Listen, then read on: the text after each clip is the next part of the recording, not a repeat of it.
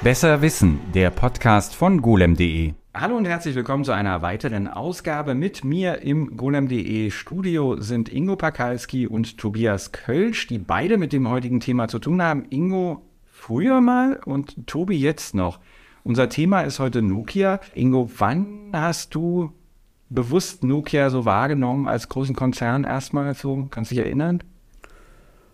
Das war lange bevor, oder im Grunde schon, ja eigentlich bevor ich auch schon als, als IT-Journalist gearbeitet habe, also Mitte der 90er, Ende der 90er, da waren die schon ja eine Riesenmacht sozusagen. Also da habe ich das natürlich nicht verfolgt, wie die Marktanteile von denen sind. Das war einem als normaler Kunde natürlich egal, aber äh, das fing dann halt 2000 schnell an, dass ich da halt einen Blick drauf geworfen genau, habe. Genau, weil du hast nämlich äh, in deiner Funktion als ähm, äh, Journalist für golem.de natürlich äh, den Mobilteil damals äh, lange Jahre begleitet. Exakt. Und bist deswegen natürlich, also kannst natürlich aus den Innenleben, wohingegen Tobias Kölsch, der erst später dazu gestoßen ist zu golem.de und ja die Smartphones jetzt auch größtenteils mit betreut, du warst ja damals wahrscheinlich noch nicht so drauf und dran bei Nokia. Naja, mitbekommen habe ich es natürlich auch. Also in, in, der Schule halt alle Nokia-Handys gehabt, die ein Handy hatten. Äh, äh, ich selbst hatte tatsächlich erst kurz bevor ich zu Smartphones gewechselt bin, mein erstes Nokia. Also nicht, es war Ende der 2000, Ende der 2000er. Ich hatte vorher immer Siemens. Äh, Handys. Ähm, aber ja, das, das, das, das wusste man, dass das eine eine, eine, eine Macht ist. Also als ich zu Golem gekommen bin 2012, das waren jetzt nicht gerade mehr die Glanzzeiten von Nokia, da äh, waren sie schon auf dem absteigenden Ast, aber das hat man ja so mitgekriegt. Also alleine, äh, ähm, äh, die, alleine dieses Logo, äh, was sie ja jetzt äh, geändert haben. Und der Klingelton, ja, das Logo, was sie jetzt auf dem, auf dem Mobile World Congress vorgestellt haben, dass sie jetzt ein neues haben, da bin ich mir noch nicht sicher, ob das so eine kluge Entscheidung ist, aber alleine dieses, dieses, dieses Logo und äh, jeder ist mit, mit dem Nokia-Handy rumgelaufen. Wie gesagt, wir haben uns von äh, Ingo Pakalski natürlich noch ein bisschen Geschichten aus der guten alten Zeit. Ich fange zwar wieder ganz, ganz, nicht so guten, aber ja, doch ganz alten Zeit an. Und zwar damit, wie äh, Nokia entstanden ist. Und das ist 1865 schon gegründet worden in Finnland als Papier- und Zellstoffhersteller. Und zwar tatsächlich in der Stadt Nokia, die am Fluss Nokian Virta, den ich wahrscheinlich jetzt falsch ausgesprochen habe, liegt. Und der war halt neben der Fabrik, was sich irgendwie anbietet, äh, so eine Fabrik neben einem Fluss zu machen. Und man weiß auch nicht so richtig, wo das Wort herkommt. Man nimmt aber an, dass es, von, dass es ein altes finnisches Wort sein könnte für Zobel, die es aber in der Zeit auch schon nicht mehr gab, sondern Nomada. Können aber auch Biber sein, also irgendein kleines Säugetier mit Fell. Wahrscheinlich. Und eine Gummifirma und eine Kabelfirma waren ebenfalls vor Ort in der Stadt und die haben schon ab 1905 mit Nokia zusammen daran gearbeitet, ähm, Strom, also praktisch die Elektrifizierung voranzutreiben, was natürlich irgendwie eine sinnvolle Kombination ist, ne? Also äh, Zellstoff, äh, Gummi und Kabel, also ne, da kann man schön isolieren zusammen. Das haben die bis 97, äh, 67 äh, mehr oder minder in, in Koop gemacht, bis sie dann unter dem Namen Nokia sich vereint haben und die Gummifabrik gibt es auch immer noch, die heißt Nokian Tires und die Fabrik, Papierfabrik gibt es auch noch, die heißt Essity. Äh, kurze Zwischenfrage, weißt du das zufällig? Äh, äh, stimmt es, dass Nokia Gummistiefel so, hergestellt hat? So, das ist ja. doch immer diese, diese, diese Geschichte, die, die immer rumgeistert. Stadt Nokia ist aber tatsächlich, jetzt würde man denken, also ich habe dann so gedacht, okay, wenn die Stadt Nokia, dann bestimmt irgendwelche tollen Denkmale. Nein, die Stadt Nokia hat sich, obwohl äh, das öfter an sie herangetragen wurde, immer dagegen gewehrt, ähm, irgendwie an dieses Unternehmen dort äh, größeren, größeren Stil zu erinnern, mit der Begründung, dass da ja auch niemals Mobiltelefone hergestellt wurden. Es klingt irgendwie so ein bisschen säuerlich, als wären da noch irgendwie offene Rechnungen. Ja, aber ich, das passt schon so zu finden. Die sind ja eher so zurückhaltend und so nicht so ich-zentriert, oder? Ja, ja, da, apropos nicht so ich-zentriert und äh, zurückhaltend, in, in der Nokia, also in der Stadt Nokia gibt es tatsächlich noch die Nokia Villa. Und die wird ab und zu für private Feiern der Führungskräfte von Nokia genutzt. Da gibt es dann Gummistiefel. Da gibt es Gummistiefel. Bis der Notarzt kommt. Da gibt es ein reichhaltiges Gummistiefelbuffet. also genau, ab 67 hat dieses äh, Konglomerat dann also wirklich eine riesige Auswahl an Produkten hergestellt, darunter äh, äh, Papierartikel, Auto, Fahrradreifen, Gummistiefel, Kommunikationskabel, Fernseher und alle mögliche Unterhaltungselektronik. Tatsächlich, also dann mit den 70er. Ähm, das, also Generatoren, Robotik, Kondensatoren, Militärtechnologie, Kunststoffe, Alu, Chemikalien, Gasmasken, also wirklich allen möglichen Kram. Und Ebenfalls 67 wurde dann auch schon eine Elektronikabteilung innerhalb dieser Nokia Corporation, wie sie dann hieß, gegründet. Und die haben, ja, so, das war so ein bisschen, also die Leute wurden ermutigt, eigene Projekte zu machen. Also praktisch wirklich so Research and Development, wie man es auch heute so kennt, dass die Leute wirklich eben sehr viel selber machen dürfen und gar nicht so viel von der Firmenspitze kommt, wo dann gesagt wird, das muss jetzt sofort ein Produkt werden. Und das hat sich anscheinend rentiert. Ein entscheidendes Produkt, das sie dann hatten, war das äh, DX200. Das ist eine digitale Vermittlungsstelle, die sogar bis 2013 noch in Hardware genutzt wurde, also dieser Standard. Und das haben sie aber schon in den 70ern wohl irgendwie rausgebracht. Das war Mikroprozessor-basiert, was damals halt eine, Neu eine, Neuheit war. Und diese Netzwerkdivision hatten sie, also die diese Backend-Sachen herstellte, die hatten sie in Chor mit dem finnischen Staat. Und der hat aber dann in den 80ern seine Anteile ähm, dann noch verkauft und so hatte Nokia diese Sparte, die auch heute noch wichtig ist für das Unternehmen, halt komplett. Und in den 60er Jahren hat Nokia eben auch schon begonnen, damit äh, kommerzielle und militärische Mobilfunktelefone herzustellen und haben, äh, aber das war alles dann noch UKW-Funk und so. Das erste kommerziell verfügbare äh, Mobilfunknetz gab es ab 71 in Finnland und das hatte 1978 schon hundertprozentige Abdeckung. Ich weiß nicht genau, wie das dann aussah und was das muss man, ja. Ein, nee, der nächste entscheidende Schritt war ähm, Mobira. Und zwar 79 haben, äh, also hat Nokia mit einem anderen Unternehmen ein Joint Venture gegründet, das hieß äh, Mobira. Und das hat die ersten Mobiltelefone für dieses Netzwerk entwickelt, 1G erste vollautomatische Mobilfunktelefon und war ab 81 im Handel erhältlich. Und dieses äh, erste Autotelefon, was sie dann auch gezeigt haben, hieß Mobira Senator und das war genauso schwer, wie es klingt. Das wog dann 10 Kilogramm. Ja gut, aber es war ja zu der Zeit nicht unüblich. Also Überhaupt nicht. An dieses Motorola-Ding äh, erinnere, das war ja auch mehr ein Koffer mit einem mit einem Hörer dran. Vollkommen richtig. Und aber wie sich das dann entwickelt hat, sieht man daran, dass bereits 84 äh, ein nächstes Gerät rauskam namens Talkman und das wog dann nur noch 5 Kilogramm und 1987 der Cityman war dann bei 800 Gramm. Die Namen sind ja groß. Ja. Die Namen sind auf jeden Fall besser als das, was sie später hatten. Und äh, der, der Cityman hatte noch einen äh, anderen Spitznamen, nämlich Gorba. Weil, ja, und zwar, weil nämlich äh, tatsächlich äh, Michael Gorbatschow äh, mit diesem Telefon äh, telefoniert hat äh, in Helsinki. Da gibt es auch ein YouTube-Video, wo man ihn sieht, wie er, glaube ich, mit irgendeinem finnischen, also in einer Pressekonferenz mit irgendeinem finnischen äh, Politiker telefoniert mit diesem Gerät. Also ich weiß nicht, ob dieser Spitzname so verbreitet war, aber es gibt dieses YouTube-Video, wir verlinken das in den Show Notes. Das ist halt einmal ein finnisches Nachrichtenvideo von Gorbatschow. Ähm, 87 gab es dann eine, eine Erneuerung des Standards, das war dann schon tatsächlich 2G, der also Datenübertragung ermöglichte und der erste Telefonanruf über 2G erfolgte dann 91, auch natürlich in Finnland. Und 92 kam dann das erste GSM-Telefon auch raus, also das diesen Standard dann auch nutzte, das Nokia 1011. Ich weiß nicht mal, was das kostete, aber es war wahrscheinlich nicht preiswert. Aber dieses Telefon, das wir auch in den Shownotes verlinken, sieht irgendwie aus wie eine Blaupause für die dann folgenden, späteren normalen Mobilfunkgeräte, diese Latschen, die man noch kennt. Also aus den 90ern. Ihr kennt diesen, dieser türkise Latsch, hat den einer von euch? Von Nokia? Mhm. Ich kam ja später dazu, aber. Aber du hattest den, ja, ja. den genau. Der hatte auch, ähm, da war ja noch eine Karte drin, die einfach so groß war wie eine Telefonkarte, wie eine, ja, wie eine, wie eine, wie eine Kreditkarte. Ne? Also dieses 2G-Netz war natürlich ein Riesenerfolg, wissen wir ja alle. Das hatte dann 2008, glaube ich, auf dem Höhepunkt so mehr oder minder dann drei Milliarden Benutzer weltweit. Interessanterweise hat Nokia aber auch nicht aufgehört, äh, sich weiter mit Mikroelektronik zu befassen und sie haben eigene Mikrocomputer hergestellt. In den 80ern. Also kurz nachdem IBM den PC vorgestellt hat, kam Nokia mit, den, mit dem Mikro Mikro auf den Markt, was man sich vorstellen kann. Ja, und ja, dann halt der IBM-PC hat dafür gesorgt, dass diesen neuen also da waren sie halt, die waren jetzt auch nicht die ersten mit ihrem Mikrocomputer und das war jetzt auch nicht ein Riesenerfolg. Das ist dann 87 ähm, mehr oder minder. Also ich glaube 87 eigentlich. Wann ging es denn dann eigentlich so mit dem Erfolg von den Handys richtig los? Das, also so da international. Kommen wir, da kommen wir auch noch zu. Genau. Das, der Punkt ist, dass Dieses, dieses, Ding wurde dann aber nur in Finnland verkauft, oder was? Ich denke ja, das war äh, wahrscheinlich. Also ich finde, äh, muss man sich nochmal angucken. Also Nokia hat später auch nochmal irgendwie einen Computer hergestellt, äh, der, der, der hieß Nokia Booklet, das war so um 2010 rum, das hatte dann 3G schon intern, war praktisch wie ein Netbook, aber auch das Ding war jetzt nicht, ja, war Windows drauf. aber ich glaube, so diese Nokia-Fernseher, das war auch, glaube ich, auch alles eher für den heimischen Markt. So ist es. Also ich weiß, dass die Fernseher hergestellt haben, aber ich mein das auch hatte, nur so. Mein Bruder hatte tatsächlich einen Nokia-Fernseher und die haben, das, das, man sieht daran, also die Gummistiefel, die Kartonenstrahlröhren, alles Mögliche haben die gemacht. Die haben in den 80ern wirklich krass expandiert in alle möglichen Richtungen. Da war Mobilfunk tatsächlich nur ein einziger Bereich.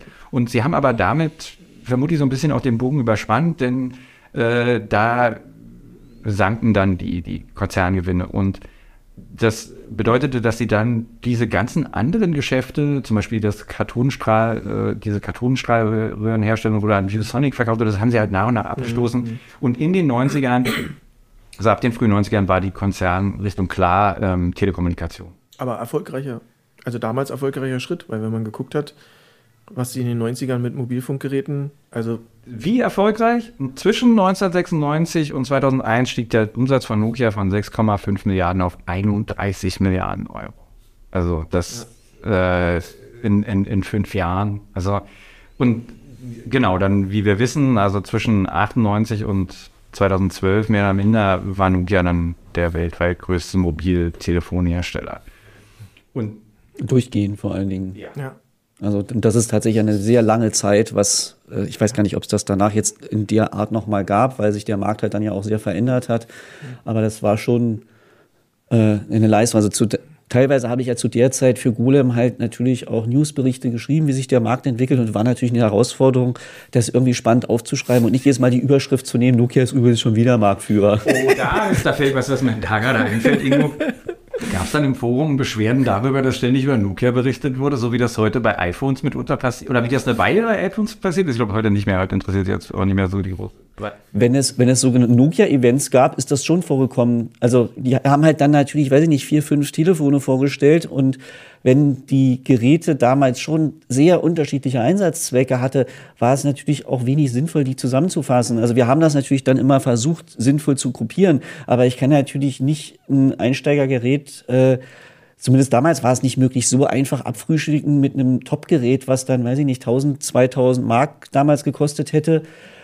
Ähm, und gleichzeitig habe ich eins, was für 200 Mark verkauft wird. Das passt halt nicht zusammen in eine Meldung, weil es total unterschiedliche Zielgruppen an Lesern hat. Deswegen haben wir das bewusst nicht gemacht. Aber das gab es dann auch, so nach dem Motto, warum ist denn heute so viel von Nokia? Und dann haben wir geantwortet, ja, war eine Veranstaltung. Nokia hat halt viel auf einmal vorgestellt. Und das passiert heute halt immer wieder mal natürlich, dass Hersteller halt solche Tage nehmen und auf einen Schlag mehrere Produkte bringen. Und dann können wir als Newsmedium natürlich nicht sagen, lassen wir jetzt mal drei Tage liegen. Das geht halt das nicht. Ist, das ist hier ein kleiner Blick hinter die Kulissen. Für uns ist das ja so ein bisschen äh, oftmals so, wenn, wenn zum Beispiel, also Tobi und ich waren jetzt gerade auf dem Mobile World Congress, ähm, wo es eben um alle Arten von Mobilfunk und, und ähnlichen Geräten geht. Und für uns ist das natürlich ein Event und wir wissen das und das steht im Jahreskalender und da bereitet man sich vor und alles, ne? Aber die Leserschaft, die hat mitunter gar keine, keine Relation dazu, ob sowas jetzt stattfindet, wichtig ist oder nicht, ne? Und man sieht dann plötzlich nur äh, zwölf Nachrichten zu irgendwelchen Mobilkram aufblitzen, aber das ist es halt, ne? Das ist eben diese Bündelung und äh, das, da mache ich auch niemandem einen Vorwurf. Nicht, dass man nicht jetzt jede, jedes Tech-Event irgendwie auf dem Schirm hat. Wobei nee, um Gottes Willen, das sollte jetzt auch nicht als Vorwurf mein, ja. sein, dass, das, dass, dass die Leser das nicht wissen. Und wir haben ja auch ein bisschen was getan. Also damals hatten wir halt auch noch nicht solche Markierungen, wie wir sie heute haben, wenn das halt von so einem Event ist, dass das halt alles zu diesem Termin gehört. Ähm, aber das waren, Nokia hatte damals, als die in der Hochphase waren, haben sie halt eigene Termine gemacht. Dann haben die halt nicht ihre äh, Geräte auf einem, auf Messen vorgestellt, sondern wirklich eigene Termine, wo es nur um die Nokia-Geräte ging. Und dann war es aber, glaube ich, auch ein bisschen blöd gewesen, das sozusagen als jetzt äh, Markierung für News zu nehmen, weil es ja dann keine branchenübergreifende Messe ist, wo wir es ja jetzt auch nur so machen. Vor allem früher war das, glaube ich, auch noch eher so, dass die halt wirklich auf einem Event wirklich fünf, sechs Geräte vorgestellt haben, was heute Exakt eigentlich auch eher ungewöhnlich ist. Aber was Nokia trotzdem manchmal gerne noch macht, also das haben sie sich, obwohl sie jetzt nicht mehr zu Nokia gehören, sondern, da kommen wir später noch zu, sondern quasi nur noch die Marke benutzen. Das ist ein anderes Unternehmen, was aber auch aus der Gegend da um, um Espoo kommt, aus Finnland. Aber die machen das teilweise heute noch so, dass die auf einen Schlag äh, ein Einsteiger, Mittelklasse und ein oberes Mittelklasse-Gerät alles durcheinander und dazu noch zwei Handys und noch eins mit KaiOS oder irgendwie sowas. Und dann stehst du da davor und denkst ja auch so, okay, das äh, wären jetzt ein paar mehr Sachen. Ein paar mehr Artikel. Wie viel die hergestellt haben, also es gibt tatsächlich eine Liste der Nokia-Telefone bei ähm, Wikipedia, das sind Hunderte. Ja. Also man scrollt da wirklich sehr lange und man findet natürlich alte Bekannte. Ich habe jetzt hier mal welche rausgesucht, die, also die mir so über den Weg, das 3310 ist natürlich der Klassiker, das hatten wirklich äh, extrem viele Leute. Nach dem Large war das dann das nächste, würde ich sagen. Das war, glaube ich, so echt eines der erfolgreichsten Modelle von Nokia. Das haben sie auch ewig verkauft. Ja. Dann äh, Nokia 6600 2003 mit VGA-Kamera, Bluetooth und erweiterbarem Speicher. Das hatte so ein Farbdisplay, da konnte man, glaube ich, Das war aber dann ja schon, das ist ja schon wieder ein ganz weiter Schritt nach vorne, ne, zeitlich. Also ich kann mich an die, an die 53er-Serie noch gut erinnern und die 62er-Serie, die halt nach meinem nach meiner Beobachtung in Deutschland beide sehr verbreitet waren. Also die 53er war damals das, das neu gestartete E-Plus-Netz, hatte da die Dinger sozusagen relativ günstig angeboten. Damals halt natürlich alles mit Vertragsbündelung. Ne? Das war noch ein ganz anderer Markt. Da waren die Verträge an sich noch viel wichtiger, weil ohne Vertrag hätte damals kein Mensch sich ein Mobiltelefon gekauft, ähm, weil das ja auch eher dann das, der Einstieg in den Markt war und äh, warum soll ich für einen Vertrag dasselbe bezahlen und äh, ich muss jetzt fürs Gerät dann nochmal 1000 Mark oder so auf den Tisch blättern. Ähm, ja, und das konnte ja dann tatsächlich nur telefonieren. und, und, das, und anfangs, anfangs war halt monochrom, war dann normal. Also Farbe kam ja erst viel später. Ich hatte einen, äh, äh, einen Siemens-Telefon Mit vier Farben. mit vier, mit exakt vier Farben. Ja, es hatte exakt vier Farben. Und Das mein größter Kritikpunkt, nachdem ich S2 dieses Telefon gekauft habe, äh, war, äh, Das wie- muss dann in den 2000ern schon gewesen Das sein. war dann schon Anfang ja, der ja, ja, 2000er. ja, ja. Und, und ich habe nicht, ich habe nie verstanden, wieso Siemens in ihre Telefone keine Uhr eingebaut haben. Es gab auf dem Startbildschirm keine Uhr. Ich verstehe nicht, wenn, wenn ich ein Digitaldisplay habe, welche Art auch immer, dann hat es eine Uhr. Und Das ist aber das sehr ist- spezifische Probleme ja, aus heutiger ich werde das Sicht. nie vergessen, das Ding anscheinend denke, wo ist die, wo ist die gottverdammte Uhr? Das kann aber nicht wahr sein. Du bist doch Armbanduhrträger, Mensch, das kann ich doch nicht so. Inzwischen, inzwischen damals nicht. Das ist eine reine Notwehr. Wahrscheinlich hat es da, wahrscheinlich hat's da begonnen. ähm, dann, aber dann vielleicht doch in der Zeit äh, irgendwo das 8210. Das war dieses ganz kleine. Das war so ein winziges. Das war, das war, das war ja quasi das, das, der, der Rolls Royce unter den Smartphones. ich ne? habe das Ding geliebt. Also ich fand das so toll, weil es so schick auch aussah. Das hatte hattest so ein- du? Ja, aber nicht ab äh, Marktstart. Okay. Also nicht ab Marktstart. Ich wunderte mich gerade über deine Erbschaften, die du uns Na versprichst. gut, aber der, der, der feine Herr Wolf hatte ja auch no, mehrere Nokia Communicator. Die hatte auch Kommunik, äh, genau, die, die, das lassen wir diesmal heute mal ra vielleicht raus, weiß nicht, aber genau, aber das war tatsächlich, ich fand das so schick, äh, äh, aber klar, du hast es ja schon gesagt, aber ich meine, leisten konnte man sich ja eigentlich schon, weil es kam ja mit einem Vertrag. Na, da musstest du aber auch nicht dazu zahlen. Also das war, das war dann, also ich kann mich jetzt an keine Zahlen erinnern, das habe ich jetzt nicht äh, nachrecherchiert, speziell jetzt für den äh, Termin, aber ich kann mich jetzt zumindest, wo du es erwähnst, wieder grob dran erinnern. Also als ich, dass ich halt als News drüber be- geschrieben hatte und hat es halt auf, entweder war es ein Nokia-Termin oder eine, irgendeine Messe auch mal auf, in der Hand gehabt, das war schon ein Handschmeichler, fand ich. Also für die damalige Zeit war das schon was das- schön klein und, Das und galt aber für so viele Nokia. Handys. Also Richtig, auch, aber- also aber- auch bei den Preiswerten tatsächlich. Also auch preiswerte Nokia-Handys, also das war nicht so, dass man dann irgendwie Schrott gekauft hat. Natürlich gab es da auch von den Materialien her Abstriche, das ist ja klar, wenn die so preiswerter sind. Aber ich erinnere mich auch so, die preiswerten Nokia-Handys, die lagen alle eigentlich gut in der Hand. Äh, äh, und das waren eigentlich alles. Also irgendwann haben sie dann mal angefangen mit solchen Designideen, die äh, im Nachhinein nicht so gut angekommen sind. Ich weiß nicht mehr, welches das war, aber äh, irgendwo kannst du dich bestimmt erinnern, es gab noch mal eins, wo die Tastatur in einem Kreis angeordnet war. ja, richtig, Also richtig. das, da, da haben sie dann auch irgendwann mal so gedacht, naja, jetzt probieren wir mal irgendwas Neues. Äh, oder Martin, du sagst vielleicht wahrscheinlich auch noch was zu, Stichwort Engage. Ähm, da haben sie dann auch mal Sachen ausprobiert, die jetzt so im Nachhinein äh, nicht so angekommen sind, aber ähm, die hatten natürlich auch die Marktposition, um mal was auszuprobieren. Aber so, du hast immer eigentlich auch für relativ wenig Geld ein gutes Nokia-Handy gekriegt. Wobei, du sagst Engage. Ich meine, da muss man klar sagen, dass Nokia einfach wahrscheinlich viel zu früh dran ist. Also damals hat man sich drüber lustig gemacht, dass Leute durch die Gegend laufen und sich ein Telefon äh, quer ans Ohr halten. Heute ist das ganz üblich. Also das, Für alle, die sich nicht mehr an den Engage erinnern das ist Nokias gescheitertes Experiment, ein Telefon mit einem mit einem äh, Spiel, also einer Art Gameboy äh, äh, zu vereinen, ein Gaming Handheld, Handheld. genau. Und äh, mit, proprietär, mit samt proprietärem Kartenformat, auf dem äh, die Spiele verkauft wurden.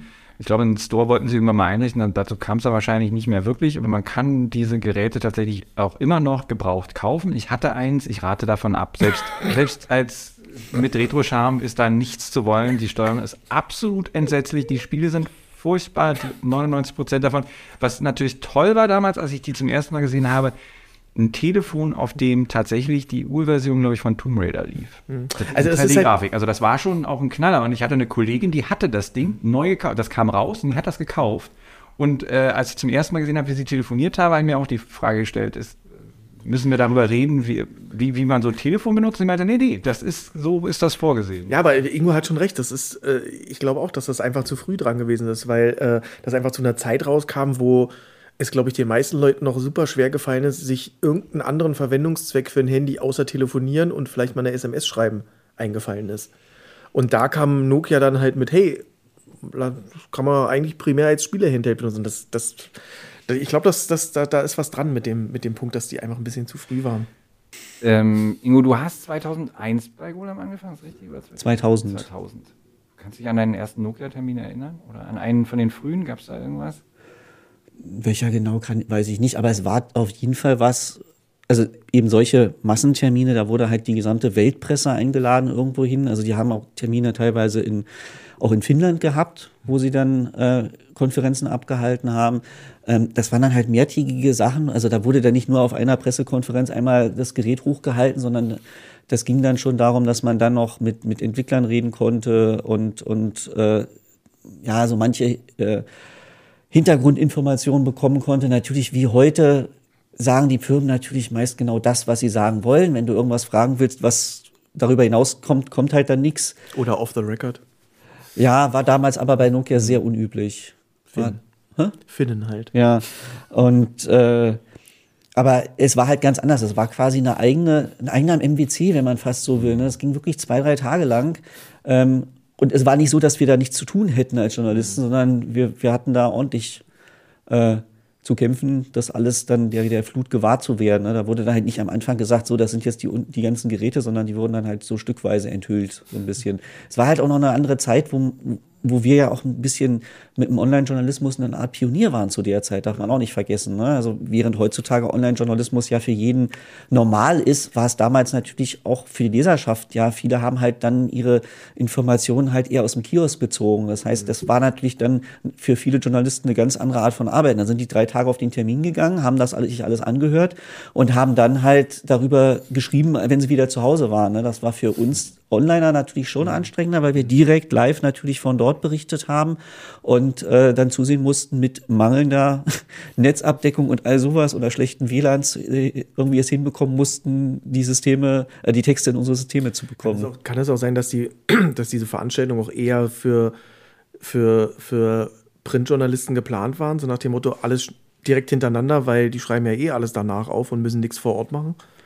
Denkbar, denkbar. Also es war, waren auch nicht nur Journalisten dann da, es war natürlich dann auch ein Termin, wo dann eben äh, Handelspartner eingeladen waren. Die wurden dann meistens in separaten Bereichen betreut, ne? aber ähm, ein, ein Termin war auch mal, erinnere ich mich, das war dann, glaube ich, zwar erst ein bisschen später, der war auch mal in Barcelona, wo äh, Samsung eine Zeit lang seine Pressekonferenzen abgehalten hat. Da war doch was, was ein bisschen. Messezentrum am Willy Brandt. Platz da. Ja, genau, genau, genau. Ich weiß, da kann, kann ich mich noch erinnern, das war vor acht Jahren oder sowas, da waren wir da auf dieser Samsung-Pressekonferenz. Und, ja. und, und, da waren, da waren ja. wir drei, Martin, Ingo und ich hm, waren da. Ja. Und du meintest, ach, das ist ja die Halle, wo Nokia früher seine Veranstaltung hat. Das war aber zu der Zeit, äh, wo es dann Nokia. Äh, ich weiß nicht, ob Nokia nicht mehr, der, der Unterschied, so der Unterschied, wenn ich da kurz einhaken darf, war aber, Samsung hat halt irgendwie einen großen Saal gemietet und dann noch einen, einen, einen weiteren Raum, wo es ein paar Snacks gab. Bei Nokia waren sämtliche Räume in Beschlag. Das heißt, die hatten überall Sessions gehabt, wo du dann halt nochmal zu speziell speziellen Fragen äh, Termine buchen konntest und eben mit den Leuten reden konntest. Also dann gab es halt zu jedem, weiß nicht, Gerät wahrscheinlich 10, 20 möglich, also jetzt nicht für jeden einzelnen Journalisten, aber dann natürlich mhm. verteilt. Ne? Die haben, haben dann eben eher so kleine Runden gehabt, wo nur wenig waren und das mussten sie dann natürlich auf diese entsprechenden Tage verteilen. Ne? Ja, so eine richtige Hausmesse. Ja, so ja. Ich meine, es zeigt, zeigt natürlich dann auch, was für einen Status das Unternehmen hat. Ja. es war halt wie Ingo am Anfang schon sagte, es war halt 14 Jahre lang eigentlich der wichtigste äh, Hersteller im, im, im Mobile-Bereich. Und mit Abstand. Also es war halt auch nicht ab erwartbar, äh, zu der Zeit war nicht erwartbar, dass sich daran jemals was ändern würde. Weil, Das ist eine schöne weil, Überleitung.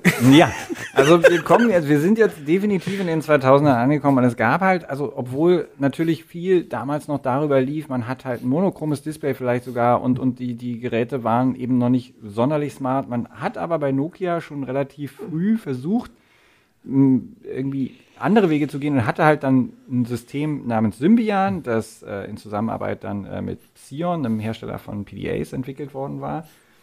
Und man hatte sogar tatsächlich äh, noch eine andere, eine andere Sache im, im äh, Blick damals, nämlich äh, Linux. Und da gab es dann zwei, also erste Versuche, waren so eine Internet-Tablets und der, das Nokia N900, was praktisch ein Smartphone war. Es hatte eine Tastatur, es war ausschiebbar und es lief halt Linux drauf, das hieß Maemo oder Memo. Genau. Und äh, ja, das ist dann aber aufgegeben worden. Also, so, Ja, also Symbian konnte nicht mehr mithalten mit den wirklich, äh, sag ich jetzt mal, smarten Funktionen. Also ich weiß halt auch immer nicht, ist vielleicht eure Einschätzung mal ganz interessant. Ich hatte zum Beispiel ein Symbian-Telefon, das theoretisch viele Funktionen, die man von einem Smartphone erwartet hätte, erfüllt hat. Also man konnte damit ins Internet gehen, man konnte bestimmte Sachen mal E-Mails schreiben, alles Mögliche. Es war einfach unglaublich langsam. Also ob da jetzt die Hardware limitierend war oder ob das System einfach wirklich nicht für Ich glaube, das Problem war. bei Symbian war auch, weswegen es einem vielleicht auch so langsam vorkam, ähm, war die Struktur.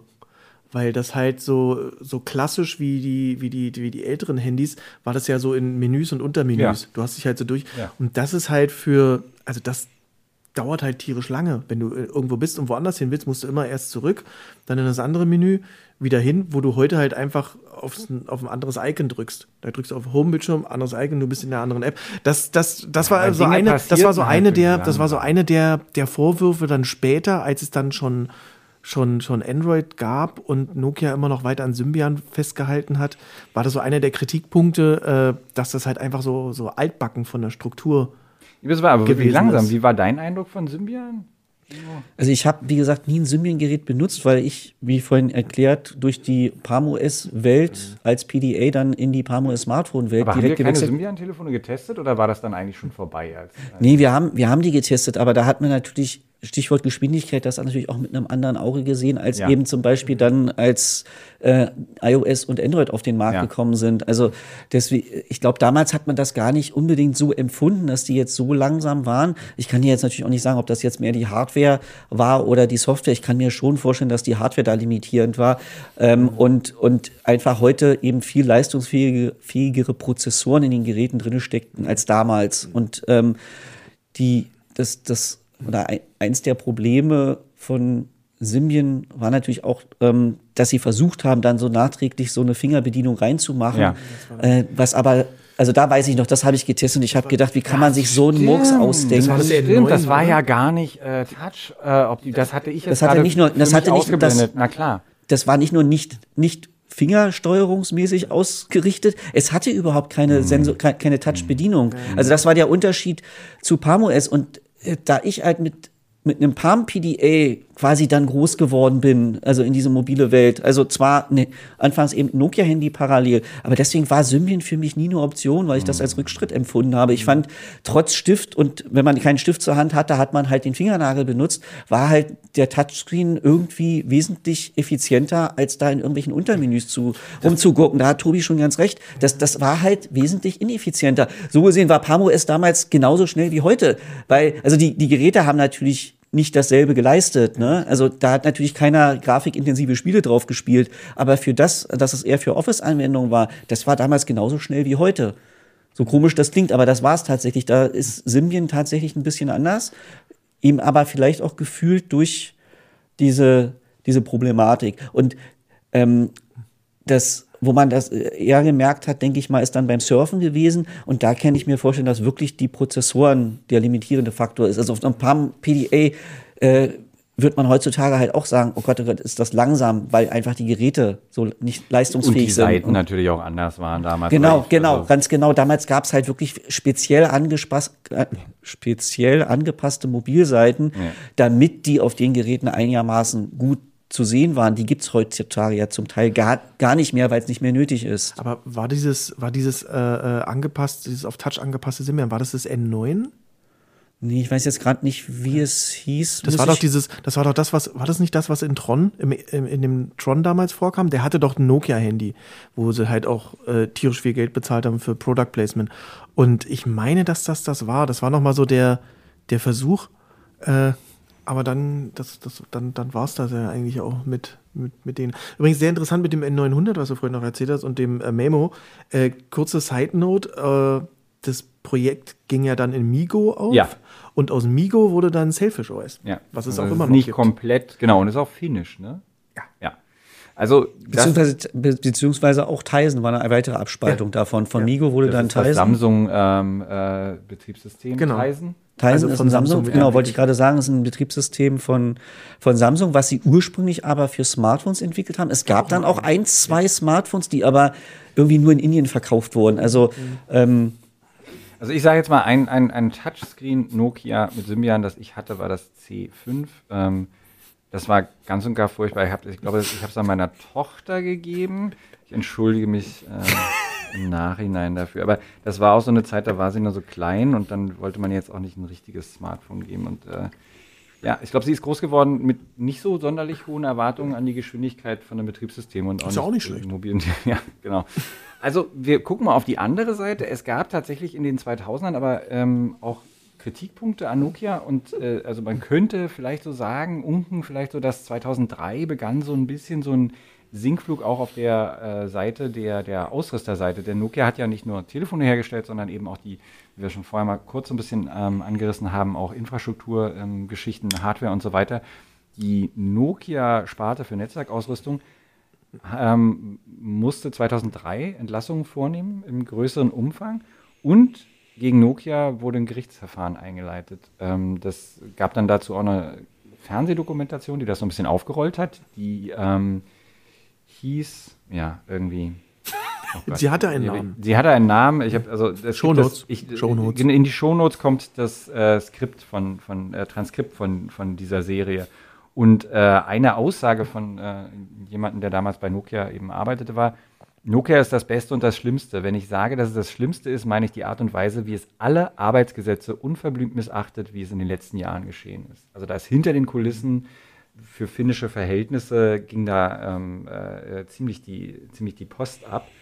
Ähm, und aber das war dann, also trotzdem war ja Nokia, wie wir es schon gesagt haben, weiterhin zumindest auf der, auf der Endkundenseite unangefochten eigentlich. Aber es, es, es war schon interessant, dass eigentlich ab 2003, so sage ich mal frühestens ab 2003, äh, das war eigentlich so der Moment, wo sie angefangen haben, Sachen zu verpassen, Markttrends zu verpassen, weil Ist das auch dein Eindruck, Inge? also ich, ich sag kurz, 2003 begann halt, äh, damals wahrscheinlich noch nicht so, sagen wir mal ab 2004, 2005 vielleicht, aber 2003 begann die Entwicklung von Android.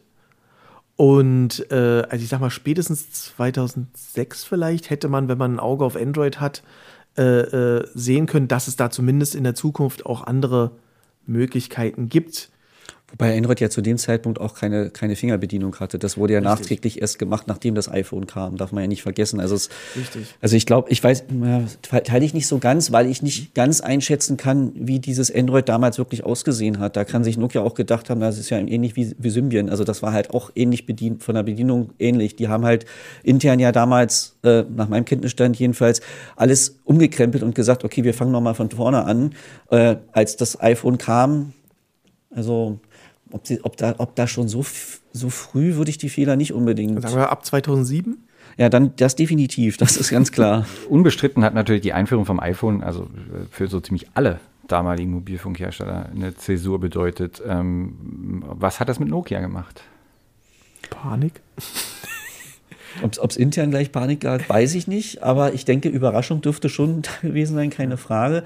Ähm, also sie hatten ja dann an sich, waren sie ja nicht schlecht aufgestellt. Sie hatten ja quasi mit Maemo, spät, später dann Migo, hatten sie ja Alternativen da. Aber ich glaube, da hat vielleicht auch ein bisschen der Mut gefehlt zu sagen, okay, das ist neuer entwickelt und wir setzen jetzt darauf. Dann wurde halt eher gesagt, ach, das hat doch bisher so gut funktioniert und das machen wir weiter, ist so mein Eindruck ein bisschen. Ähm, ist natürlich so, intern kommt man ja da nicht an, an, Infos ran in der Regel, deswegen ist natürlich nur die Außensicht, aber so stellt es sich für mich zumindest dar. Weil sowohl Migu als auch mal Emo vorher war ja so ein absolutes Nischenprodukt im, im Nokia-Sortiment. Das war jetzt ja nicht so, dass die sagten, das ist jetzt unsere neue Zukunft, sondern das, ach, machen wir mal mit. Und genauso wurde es halt auch von den Kunden wahrgenommen und hat sich entsprechend halt auch nicht so richtig durchgesetzt. Ja, aber hätte man nicht, also darauf aufbauend hätte man ja irgendwie das, das machen können, aber sie sind ja einen anderen Weg gegangen. Ich meine, äh, aus der Rücksicht ist sowas immer, immer äh, äh, leicht zu beurteilen, aber ich glaube, ich glaube, Nokia hatte das gleiche Problem, was ganz viele andere große Unternehmen davor schon hatten und auch seitdem immer wieder haben. Die waren sich einfach zu sicher. Die waren hm. uneingeschränkter Marktführer. Ähm, und haben sich zum damaligen Zeitpunkt wahrscheinlich in kühnsten Träumen nicht ausmalen können, dass sich zumindest in naher Zukunft da irgendwas dran ändert. Das ist das gleiche Problem, was, was, was IBM 30, äh, 40 Jahre vorher hatte, was, was Intel in den 80ern hatte, was äh, äh, Microsoft mit dem Internet Explorer äh, äh in den 90ern hatte. Ähm, da, da wurde einfach überhaupt nicht realisiert, dass sich da irgendwas mal dran ändern sollte. Schon gar nicht von irgendwie so einem, so einem, so einem Unternehmen wie Apple, die ein paar Jahre vorher noch fast pleite waren und von Microsoft gerettet werden mussten. Ähm, ja, die bringen ja jetzt, ne, was, was ist ja Quatsch mit Touchscreen, das will auch keiner haben. Ich schätze mal schon, dass das äh, äh, da definitiv mit reingespielt hat, dass die sich einfach anhand ihrer Größe und ihres Marktanteils einfach sehr sicher waren, dass ihnen erstmal nichts unmittelbar passieren wird und wenn es darauf ankommt, sie eine, eine gute eigene Lösung haben werden. Und das ging so ein bisschen daneben, weil sie, glaube ich, total unterschätzt haben, wie sich, ähm, wie sich der Smartphone-Markt dann aufgrund dieses Impulses, den Apple gesetzt hat, entwickelt.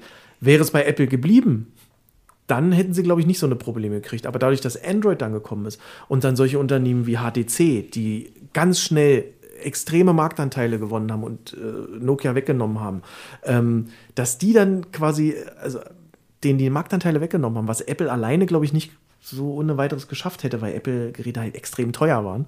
Ähm, ich glaube, das haben sie, haben sie äh, unter, komplett unterschätzt. Gehe ich voll d'accord, aber das ist genau das, was ich meine, dass genau. sie halt aufgrund dieser Bequemlichkeit halt deswegen ja auch keine Veranlassung gesehen haben, was zu machen. Ähm, und wenn man sich das ansieht, äh, dass sie ja nach der Einführung des iPhones halt noch jahrelang Marktführer waren mit einem großen Vorsprung. Mhm. Es war es ja auch, war es jetzt auch nicht so, dass iPhone kam und Nokia ist abgestürzt. Ne? Richtig, ja. ähm, diese, diese, diese direkte Schlussfolgerung gab es ja auch nicht. Und damals war auch nicht absehbar, dass quasi der der Handymarkt war halt das eine. Der Smartphone-Markt war ein absoluter Nischenmarkt. Mhm. Das waren halt wenig Geräte, die da verkauft wurden. Heute ist es genau umgekehrt. Heute ist der Smartphone-Markt der große und im Nischenmarkt werden noch ein paar äh, Handys verkauft. Also wer jetzt tatsächlich aus welchen Gründen auch immer ein einfaches Handy haben will, der hat ja eigentlich echte Probleme. Es gibt kaum noch Auswahl und die Geräte, die man kaufen kann, die haben, die sind natürlich viel billiger als damals einiges, also die kosten nur noch ein Zehntel davon, aber man merkt es halt auch an allen Punkten. Bei der Verarbeitungsqualität, Haltbarkeit und, und, und. Ne? Das ist halt wirklich nur noch was zum Telefonieren. Und, und, und wenn ich kurz eine kleine Anekdote, die mir gerade einfällt. Meine Frau ist eine, die hat zwar schon seit Jahren benutzt sie ein Smartphone, ihr ist es aber einfach zu doof, sich so ein riesen Oschi ans Ohr zu halten. Also hat sie weiterhin äh, ein normales, stinknormales Telefon in der Tasche. Problem ist, finde mal da eins. Wir haben jetzt tatsächlich eins noch mit Nokia-Schriftzug, was den charmanten Nachteil hat, dass die Tastensperre am Gerät, die ja wichtig ist bei so einem Gerät, äh, nicht für die Lautstärke-Tasten gilt. Das heißt, wir können uns darauf verlassen, dass das Telefon im Zweifel komplett auf leise geschaltet ist, wenn es in der Tasche ist und sie quasi nie erreichbar ist. Ich frage mich, wie man in der Lage sein kann, so ein Gerät auf den Markt zu bringen. Naja, für hat, die drei Leute, die es Du sagst, du sagst, es hat einen Nokia-Schriftzug. Da kommen wir, da sind wir jetzt nämlich in der Neuzeit gelandet. Also einerseits. Ich dachte, Anekdoten kann man Ja, absolut.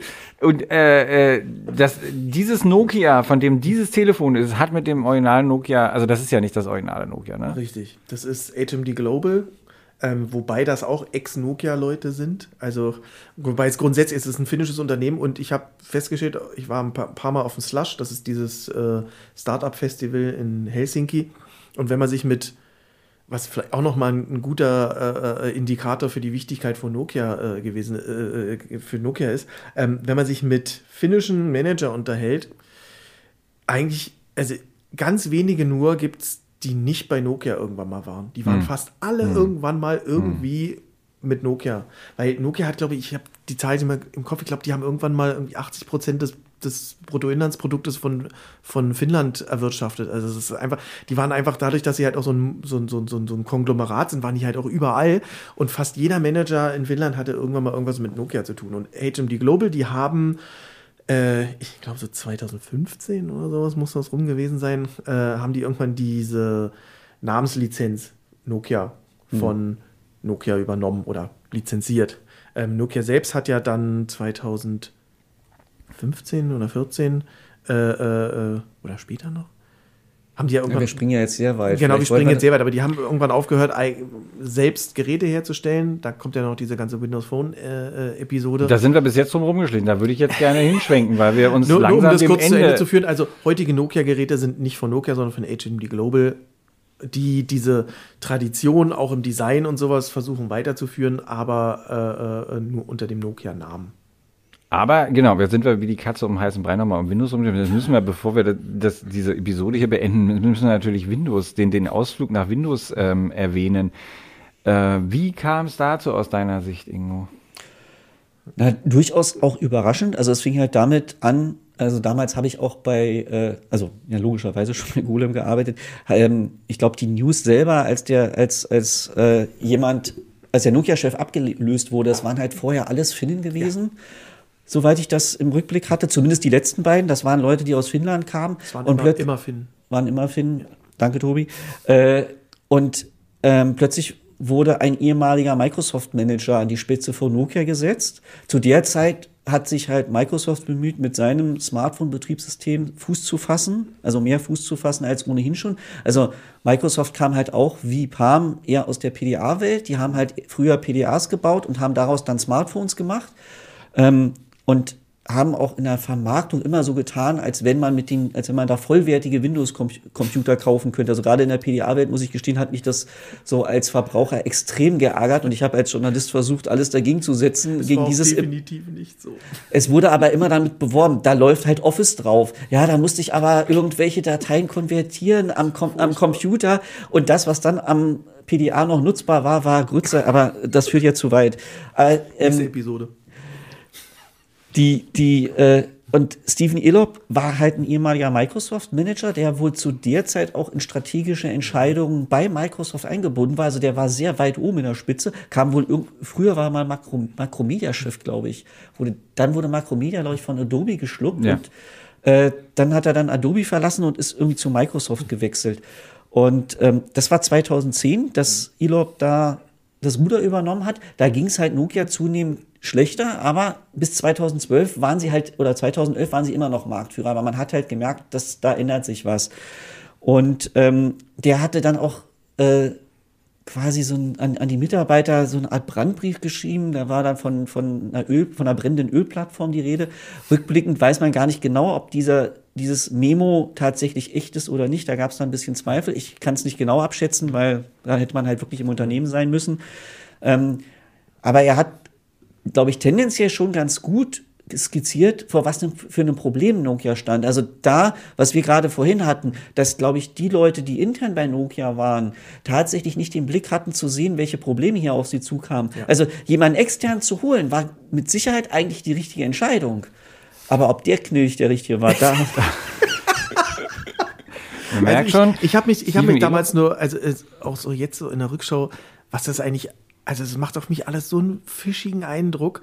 Ein Ex. aber da kommen wir gleich zu. Das würde ich danach machen wollen, wenn du erlaubst. okay, gut. Ich, ich, ich äh, möchte nur kurz, äh, weil Tobi äh, hat äh, äh, ja auch schon darüber berichtet, wie Nokia in den Smartphone-Markt äh, reingegangen ist. Ich habe hier gerade eine Headline von dir gefunden, Tobi, ähm, wo 2014 offenbar Nokia Donner probiert hat, wenigstens ein Android-fähiges Smartphone auf den Markt zu bringen. Das hast du äh, tatsächlich getestet und ich zitiere die Headline: Windows Phone in schlecht. Ja.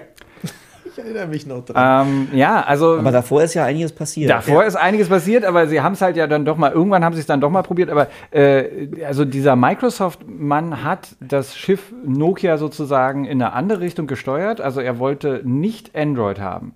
So genau. steht mal er, fest. hat, er hatte, er hatte, also so, erstmal kam der 2010 halt dazu. Das war an sich für den Markt und für die Branche eine Überraschung. Damit hatte, das, das war überraschend. Ähm, was dann weniger überraschend kam, also da kommen wir gleich zu dem Fischigen, was, was Tobi angesprochen hat. Äh, im, Im Februar nächsten, äh, 2011 wurde dann gesagt, dass Nokia ab sofort nur noch auf Windows Phone setzt von Microsoft. Also es hat, hat halt eben was Seltsames, dass ein Microsoft Manager plötzlich der Meinung ist, dass das Betriebssystem, wo er vorher als Manager war, nun das Beste der Welt ist. Ein strategischer Manager, das muss man dazu sagen. Und äh, das führte, glaube ich, relativ schnell dazu, dass halt die Kundschaft, die noch auf dem Markt war, sich natürlich sofort von den ganzen Nokia-Smartphones abwendete, weil klar war, Symbian hat keine Zukunft.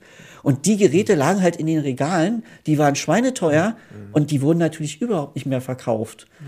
Weil äh, Nokia auch gar keine Anstalten gemacht hat, irgendwie diese Kunden abzuholen. Da war einfach klar, ja, das ist jetzt ein, ein Generationssprung. Und ähm, ich hatte ähm, mich nochmal quasi ins, auf Zeitreise begeben. Zu der Zeit gab es viele Hersteller, die einfach eine ganz andere Strategie gefahren sind, nämlich mehrgleisig. Mhm. Damals gab es ja viele Betriebssysteme, die lizenziert werden konnten und verkauft werden konnten. Samsung hat, hat teilweise mal vier Smartphone-Betriebssysteme im Sortiment gehabt. Das war einmal Android, das war einmal Windows Phone, dann ihr eigenes System Bada und äh, Tizen sozusagen. Das, das war zum Teil waren ein paar Jahre dazwischen, ein, zwei Jahre, aber äh, in der Rückschau ist das ja relativ dicht beieinander. Aber was sie halt parallel verkauft haben, war wirklich Android und Windows Phone. HTC auch. HTC auch, stimmt. Ja. Äh, und sie waren nicht die einzigen. LG hat das meines ja, Wissens auch, auch gemacht. Auch, ja, das heißt, die haben einfach gesagt, okay, hier gibt's jetzt verschiedene Plattformen. Wir wissen noch nicht, was die dominierende Plattform werden wird. Wir setzen mal einfach auf alle Plattformen und verkaufen alles und schauen mal, was beim Markt ankommt. Und das hat Nokia genau nicht gemacht und haben, stimmt, ja. haben eben auf die Plattform gesetzt, die heute tot ist. Mhm. Und sie haben äh, und er hat erstmal äh, irgendwie aufgeräumt in der Führungsetage. Ne? Ich sehe gerade hier, äh, haben wir auch eine Nachricht zu, äh, dass nicht irgendwie die, die, die Köpfe da gerollt sind. Äh, um, äh, also nicht nur in der Führungsetage, da gibt es ja diese Geschichte, dass er, also unter Steven Ellop, ich weiß nicht genau wann das war, wurden ja die Hälfte der der Nokia-Angestellten wurde gekündigt. Also die haben sich von 25.000 auf 12.500 verkleinert. Und da gab es dann im Nachhinein auch immer die Kritik dann, dass er das halt in irgendwie nur zwei Sätzen angekündigt hat. Also sehr, äh, sehr, sage ich mal, emotionslos und, und, und, und wenig einfühlsam und sowas. Weil ich meine, 50 Prozent also ich glaube, wenn heute ein Unternehmen 50 Prozent der Leute auf einmal rausschmeißen würde, äh, das, das ist schon krass. Bei ähm, und, äh, und Tesla geht das dann per Tweet. die brauchen dann keine zwei Sätze mehr, die brauchen nur noch einen. Und die, und die Zugangskarten werden gesperrt. Und in Deutschland hat Nokia, glaube ich, noch mal ein ganz spezielles Problem gehabt. Damals, als hier das Werk in Bochum geschlossen oh, wurde, ja. der Standort Bochum, das war, das ging, ja. das ging hier wirklich groß durch. Da kann ich mich auch noch dran erinnern. Also es ging ja dann auch an sich wenn man das so im Rückblick sieht, rasend schnell. Ne? Also die haben dann im, im äh, Herbst 2011 kam das erste Windows Phone, Smartphone von Nokia auf den Markt. Und zwei Jahre später wurde Nokia komplett von Microsoft geschluckt. Ja. Also das ist ja, das ist ja eine Rekord. Was für ein Zufall. Ja, was, das ist was das, was ich meinte. Es, ja. wird, es, es, wird nur noch schlimmer mit dieser ganzen Airlock-Geschichte. Ja. Möchtest du die Abfindungssumme nennen? ja, also, äh, äh also überhaupt nochmal diese Ex, also Microsoft Manager geht zum Weltmarktführer für Mobiltelefone übernimmt die Handysparte und zwei Jahre später oder zweieinhalb Jahre später wird die von Microsoft übernommen und er kriegt 19 Millionen Euro Abfindung. Also, ich entschuldige mal, aber wer da im Nachhinein nicht irgendwie so mal so den Finger hebt und sagt so, Moment, irgendwie ist das alles so zufällig gewesen? Ich weiß nicht. Ich glaube, aber ich, ganz kurz, ich stimme Ingo absolut zu, hätte äh, äh, Nokia hatte damals, zu dem Zeitpunkt, wo Steven Ellop zu Nokia gekommen ist, die besten Voraussetzungen gehabt, mit einer Fokussierung auf Android jetzt, glaube ich, sogar auch noch Weltmarktführer zu sein. Weil sie hatten, sie hatten alles, was es dafür braucht. Samsung kam ja eigentlich als Quereinsteiger. Äh, oder, nein, nicht als Quereinsteiger. Samsung hatte, hatte keine besseren Voraussetzungen als, als Nokia. Also Nein, wenn, dann, wenn dann sind die mindestens bessere gleich. Voraussetzungen als Nokia. Theoretisch mit dem, mit der Stand, mit der, mit dem Marktanteilen, die man hat, wenn man davon startet, dann. Ja. Vor allem, wenn man überlegt, also Nokia war ja damals da, damals war ja die Kamera in einem Smartphone ein nettes Gimmick. Es mhm. ist ja ganz anders als heute. Heute ist ja die Smartphone-Kamera das entscheidende Kaufkriterium geworden. Und wenn man überlegt, wie früh Nokia da schon Kooperationen ja. halt mit Zeiss gemacht ja. hat und quasi in, in die Entwicklung von diesen Kameratechnologien gesetzt hat, also das wenn, wenn ich mich recht entsinne, war ja das Lumia, irgendein Lumia mit, mit einer Kameratechnik. 10, 20.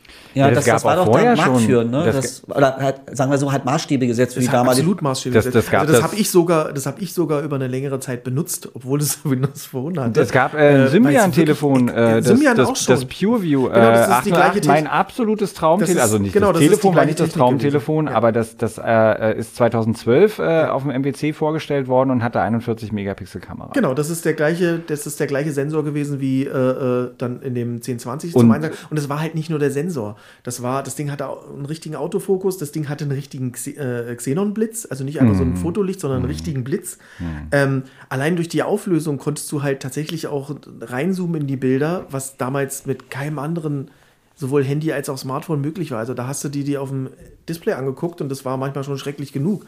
Aber äh, das war, das war. Ich sehe gerade, das hat einen mechanischen Verschluss und noch ja. einen ND-Filter. Ja. Meine Güte. Ja, ich weiß, dass ich es damals traumhaft fand, dass es mir äh, natürlich zu teuer war, Knaller, aber, aber, und es hatte äh, den Nachteil, dass äh, Symbian drauf lief. Aber 2012 natürlich ein, ein absoluter Knaller. Ich glaube zu Windows Phone und der ganzen Geschichte dahinter müssen wir also müssen wir einen eigenen Podcast machen. Das kriegen wir heute nicht unter. Ähm, wollen wir das das Thema dann vielleicht mal abschließen mit einem Blick, wie es Nokia heute gibt. Weil ähm, mit, dem, mit dem Niedergang der Handysparte ist natürlich nicht Nokia niedergegangen. Bitte. Ähm, Nokia ist, also ich kann mich noch daran erinnern, ich habe vorher, oh, das ist bestimmt schon fünf Jahre her oder sowas, ähm, mit einem Nokia-Manager ähm, im Rahmen des, des Slush mal gequatscht und der meinte zu mir, dass damals schon, dass es dem Unternehmen eigentlich äh, im Grunde fast so gut geht wie zu Zeiten, wo sie noch Smartphones, äh, wo sie noch Mobiltelefone hergestellt haben. Und wenn man sich die Gewinne der letzten zwei Jahre anguckt, die sind vor allen Dingen in den letzten zwei Jahren extrem gestiegen. Also ich glaube, im letzten Jahr waren es, ich habe das hier irgendwo, äh, Sekündchen, ähm, im letzten Jahr hatten sie äh, 4 Milliard, über 4 Milliarden, über 4 Milliarden Euro Gewinn. Und äh, das ist mehr gewesen als 2008. Und äh, da muss man halt einfach sagen, dass Nokia ähm, immer noch einer der weltgrößten Netzwerkausstatter ist. Die haben in den letzten drei Jahren natürlich extrem davon profitiert, dass äh, Huawei als Netzausrüster in vielen Märkten verschwunden ist oder verschwunden wurde. ähm, und mit der Netzsparte, die haben dann irgendwann auch in Digital Health investiert und so, also mit ihren ganzen anderen Sachen, ähm, ist das immer noch ein, ein Riesenunternehmen, was auch erfolgreich ist und Gewinn macht. Ähm, also dieser Niedergang der Smartphone-Sparte ist halt nur ein Teil des Unternehmens gewesen und nicht das ganze Unternehmen. Also denen, denen geht es heute, zumindest nach den äh, äh, wirtschaftlichen Kennzahlen zu urteilen, geht es denen nicht schlecht. Wobei, wobei lustigerweise das auch nochmal zeigt. Ne? Also Huawei ja. war damals ein Quereinsteiger, Nokia war auch das, der, der Branchenfürst, der halt quasi die ganzen Handynetze ausgerüstet hat. Und äh, dann kam halt Huawei und ähm, ich kenne jemanden, der damals bei Nokia gearbeitet hat und der hat nur gesagt, ja, die machen uns platt. Ne? Die, die, da wollen halt die Netzbetreiber, also die, die Mobilfunkfirmen, irgendwelche Funktionen haben. Und Huawei sagt, ja, ist kein Problem, hast du in einer Woche. Und bei Nokia haben sie dann gerade mal die PowerPoint-Präsentation fertig so, gehabt in der Zeit. Ne? Ist dann so eine, so eine Wie man denn das Problem lösen könne. Und die haben es halt schon fertig gehabt. Die waren halt unheimlich schnell damals gewesen. Ist dann quasi wieder eine Wiederholung der Geschichte, dass sie wieder zu behäbig waren. Nur in dem Fall haben sie halt Glück gehabt, dass von außen, die Politik dass ihnen von äh, außen ja. quasi mhm. der, der Hintern gerettet wurde. Warten wir ab, wie es in zehn Jahren aussieht. Vielen, vielen Dank fürs Zuhören. Vielen Dank euch beiden, Ingo Pakalski und Tobias Kölsch. Und Neuigkeiten und Altigkeiten, würde ich jetzt mal sagen, zum Thema Nokia. Unser Archiv ist eine, ähm, eine wunderbare Fundgrube. Ich versuche ein paar Links in den Shownotes unterzubringen zu, von alten ähm, Artikeln über Nokia. Liest man natürlich alles auf golem.de. Das ist der Werbeblock in eigener Sache. Vielen Dank und bis zum nächsten Mal. Tschüss. Tschüss. Tschüss.